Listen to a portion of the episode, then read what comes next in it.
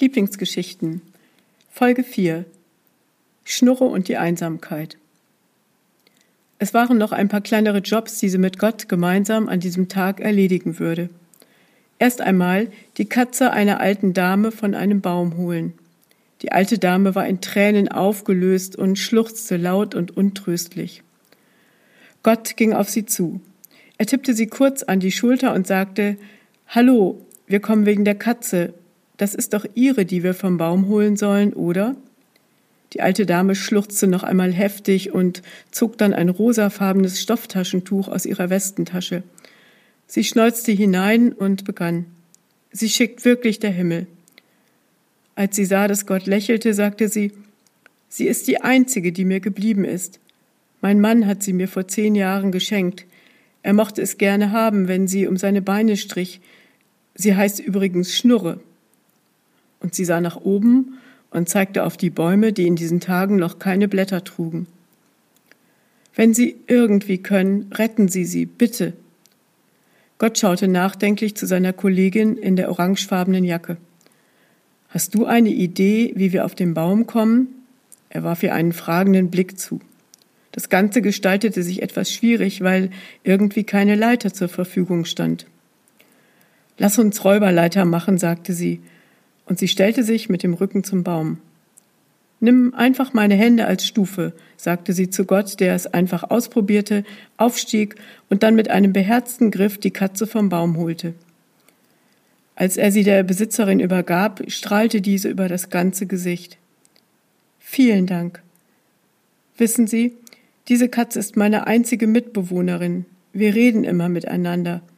Wenn sie nicht da ist, fehlt mir etwas Wesentliches. Gott nickte. Sie verabschiedeten sich von der alten Dame, die dem merkwürdigen Gespann in orangefarbenen Jacken noch länger nachsah. Meinst du, jeder hat jemanden zum Reden, Liebling? fragte Gott. Sie zuckte mit den Schultern und schaute ihn an. Ich glaube nicht. Wenn du mich fragst, ist da eine ganze Menge schiefgegangen, Manche Menschen sind allein, weil sie Zeit ihres Lebens immer alles besser wussten und deshalb keine Freunde haben. Andere haben Menschen verloren, die ihnen wichtig waren. Du meinst, die verstorben sind? fragte Gott. Ja, genau, sagte ich ja, Menschen, die sie verloren haben. Sie sah Gott an. Wolltest du mir etwas dazu sagen? Gott sah sie auch an und seine Augen verrieten, dass jetzt ein wichtiger Satz kommen sollte. Er sprach ruhig und unverschnörkelt. Weißt du, Liebling, ich glaube, du denkst, dass du sie verloren hast, weil du nicht mehr mit ihnen reden kannst oder sie besuchen kannst. Aber, und jetzt sah er ihr direkt ins Gesicht, man verliert nichts und niemanden, den man geliebt hat. Du kannst die Stimme hören, wenn es ganz still ist, oder eine Melodie, die sie gesummt hat. Du siehst sie durch den Wald gehen und hörst sie laut lachen. Und solange das noch so ist, hast du sie nicht verloren. Sie schluckte, bevor sie antwortete. Ich weiß, aber trotzdem fühlt es sich wie verloren an, und das macht mich manchmal ganz schön traurig.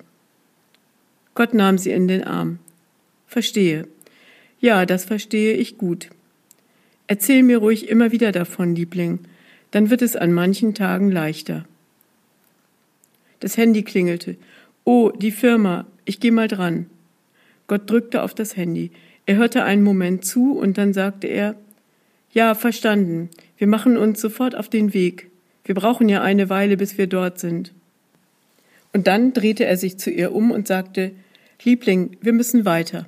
Es wird wunderbar werden.